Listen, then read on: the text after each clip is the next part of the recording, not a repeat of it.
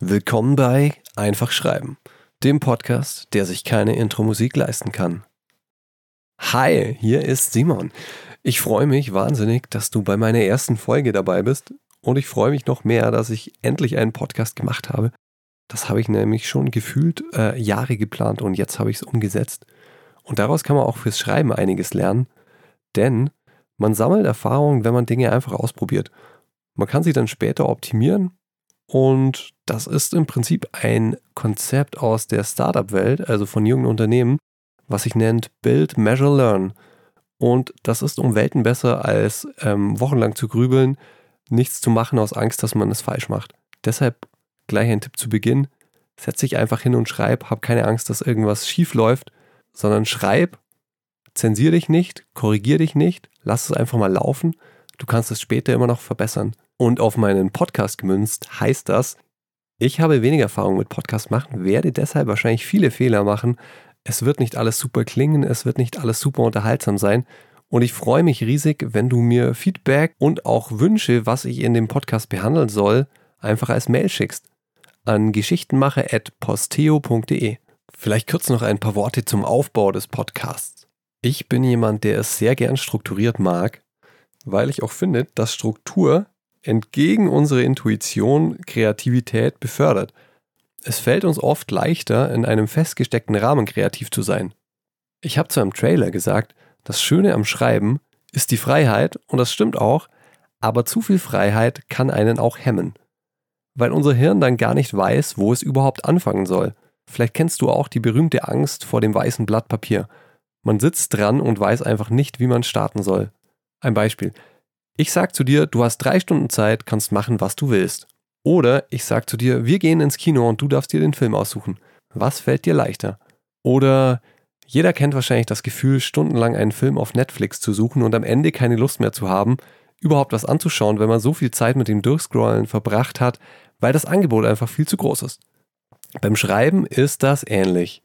Wenn ich jetzt zu dir sage, schreib einen Krimi mit maximal 5000 Wörtern, dann kann das einfacher sein, als wenn ich einfach sage, hier, weißes Blatt Papier, schreib einfach, was du willst.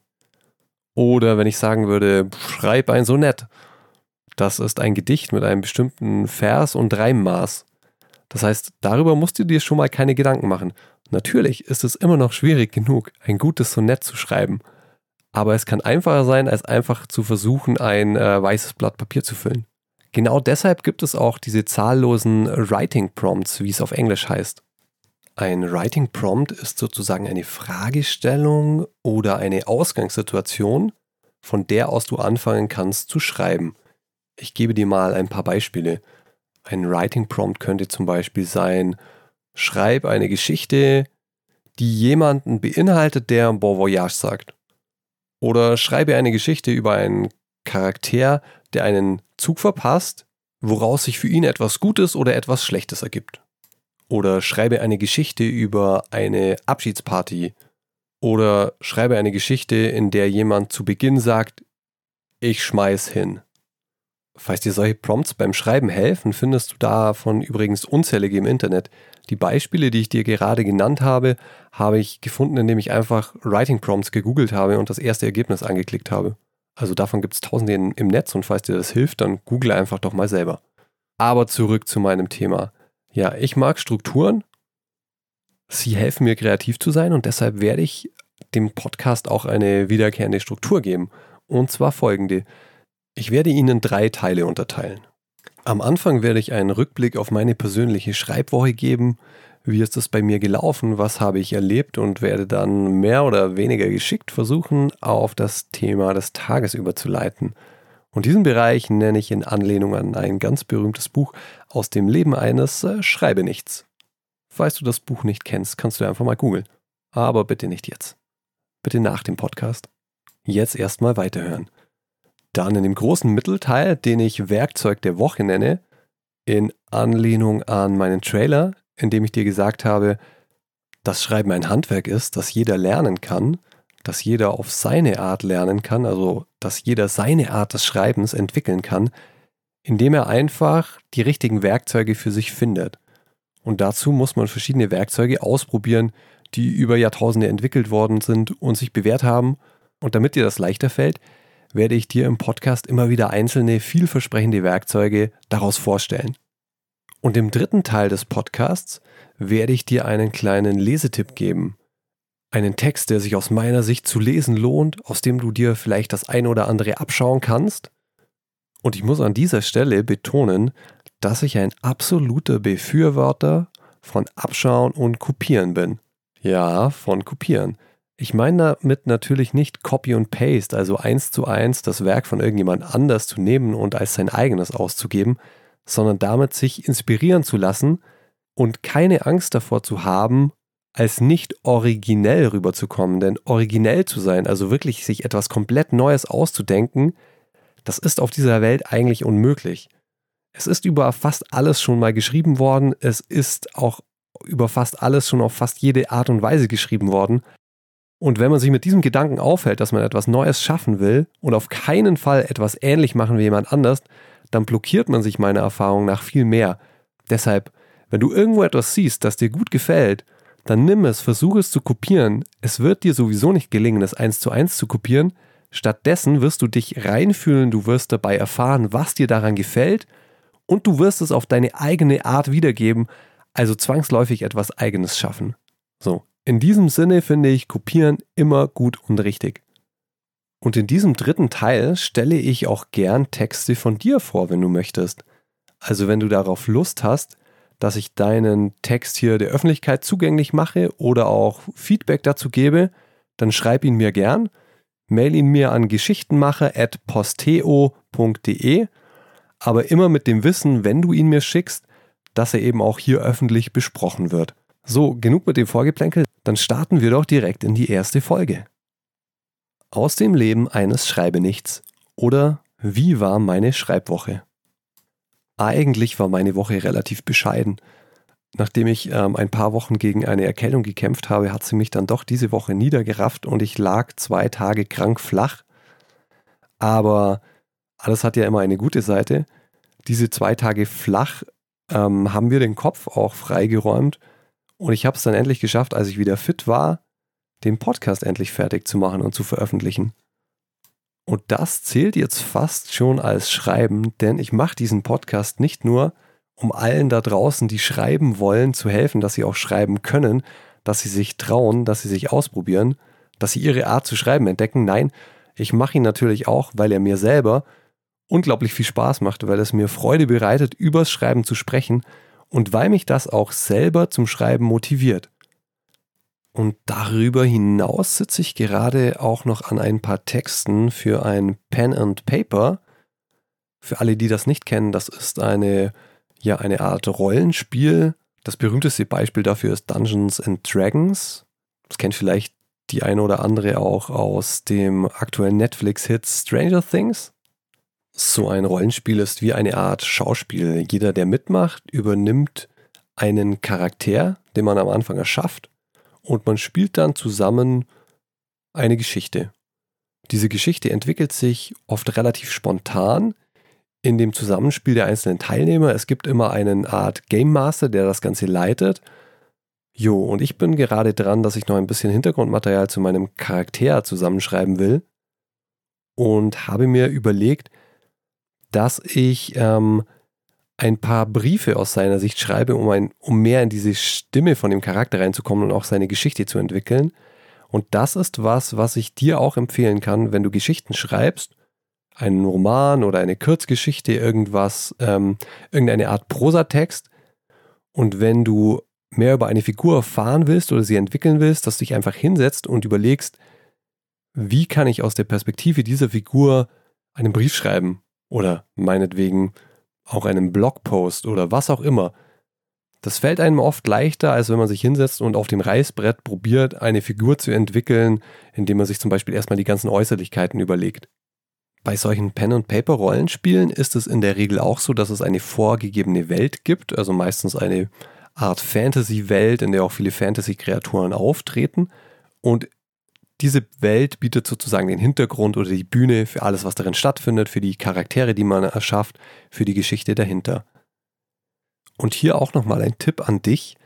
wenn es dir schwerfällt, mit dem Schreiben anzufangen, dann nimm doch einfach eine bestehende Welt und lass die Geschichte darin spielen. Ein ganz berühmtes Beispiel dafür ist die sogenannte Fanfiction, indem man eine bestehende Film- oder Romanwelt hernimmt und entweder die Geschichte darin fortschreibt oder eine neue Geschichte darin ansiedelt. Zum Beispiel nimmt man die Welt von Harry Potter und erfindet seinen eigenen Zauberlehrling. Oder ja, man kann das im Endeffekt mit, mit allem machen, was du dir ausdenken kannst. Du kannst das auch mit dem, mit der Serie Stranger Things machen. Du kannst Büchern oder Filmen, mit deren Ende du nicht zufrieden warst, dein eigenes Ende geben. Zum Beispiel Game of Thrones. Ähm, das war jetzt kein zufälliges Beispiel. Ich bin immer noch ziemlich angefressen wegen diesem boah, hingeklatschten Schluss und ich kann mich nicht mal damit trösten, die Bücher weiterzulesen, weil ich seit gefühlt zehn Jahren darauf warte, dass der nächste Band erscheint. Verdammt nochmal, George Martin. Mach nicht die nächste Game of Thrones Serie, sondern setz dich einfach mal hin und schreib deinen Roman fertig. Okay, sorry für diese Unterbrechung, aber ich hoffe, du hast den Grundgedanken verstanden. Wenn es dir schwerfällt, auf dem weißen Blatt Papier etwas zu erschaffen, dann nimm einfach etwas, was schon da ist, ändere es ab, schreib in dieser Welt. Denn eine komplette Romanwelt zu erschaffen, gerade wenn man zum Beispiel im Fantasy-Genre schreibt, ist wirklich eine mega, mega große Herausforderung, die einen unnötig aufhält aus meiner Sicht. Apropos unnötig aufhalten und zu große Herausforderung. Ich würde auch jeden empfehlen, der mit dem Schreiben anfängt oder sich noch nicht so sicher fühlt oder der einfach ein Ergebnis braucht, um motiviert zu bleiben, dem würde ich empfehlen, keinen Roman zu schreiben, sondern zumindest mit einer Kurzgeschichte zu starten. Ein Roman ist einfach ein so großes Projekt, das in der Regel mehrere Jahre dauert, dass man da wirklich viel Drive haben muss, um es zu Ende zu bringen. Und es in der Regel so läuft, dass viele Leute dann vorher aufgeben. Deshalb schreib lieber eine Kurzgeschichte, die kann dann 10, 15 Seiten lang sein. Du schreibst sie fertig, du kannst sie überarbeiten und du hast ein Ergebnis vor dir. Und wenn es dir nicht gefällt, dann schreibst du danach wieder was komplett anderes, aber du legst dich nicht für Jahre auf ein Riesenprojekt fest. Und es gibt da ja auch noch dieses Mittelding zwischen Kurzgeschichte und Roman, die sogenannte Novelle. Und das bringt mich auch zum dritten Teil des Podcasts zu unserem Fundstück der Woche. Ich bin auch ein absoluter Hörbuch-Fan. Ich brauche eigentlich immer ein Hörbuch, das ich ja zwischendrin höre, das ich höre, wenn ich gerade Geschirr abspüle, wenn ich im Auto sitze, wenn ich einen Spaziergang mache. Und das aktuelle Hörbuch ist eine Novellensammlung von Stephen King, die auf Deutsch heißt Frühling, Sommer, Herbst und Tod. Und in dieser Novellensammlung gibt es tatsächlich auch Geschichten für Menschen, die Stephen King nicht so gern mögen oder die an sich Horror nicht so gern mögen. Denn Stephen King hat durchaus auch die eine oder andere Geschichte geschrieben, die eigentlich gar nicht in das Horrorgenre passt. So gibt es beispielsweise in dieser Novellensammlung die Novelle Pin-Up, die im Original äh, Shawshank Redemption heißt und Grundlage für den gleichnamigen Film ist. Der Film heißt auf Deutsch Die Verurteilten Laut der Filmdatenbank im Internet IMDB ist er sogar der beste Film aller Zeiten. Darüber kann man sich streiten. Ich finde, es ist ein hervorragender Film. Aber die Novelle, auf der er basiert, ist mindestens genauso gut. Und mein Fundstück der Woche und meine Empfehlung an dich: Lies die Novelle oder hör sie dir als Hörbuch an und achte besonders darauf, wie Stephen King Menschen porträtiert, wie er sie einführt, wie er sie vorstellt. Ich finde nämlich eine Sache, die Stephen King hervorragend macht, und das hat überhaupt nichts mit Horror zu tun, ist, wie gut er Menschen beschreibt, wie er es schafft, dass du schnell ein Gefühl bekommst, was das für eine Person ist. Und er schafft das, ohne dass die Personen wie Klischees dastehen.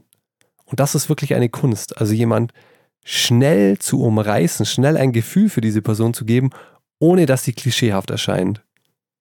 Ein kleines Beispiel aus Shawshank Redemption. Als Andy 1948 nach Shawshank kam, war er 30 Jahre alt. Er war ein kleiner, gepflegter Mann mit rotblondem Haar und schmalen, geschickten Händen.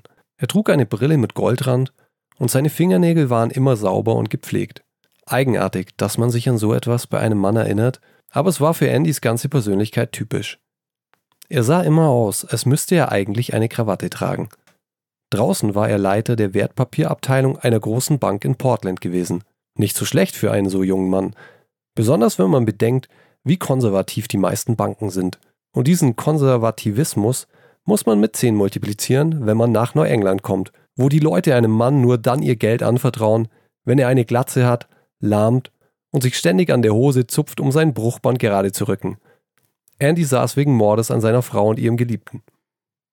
Ich finde, Stephen King schafft es hier in nicht mal 15 Zeilen, ein wirklich gutes erstes Bild von einer Figur zu skizzieren.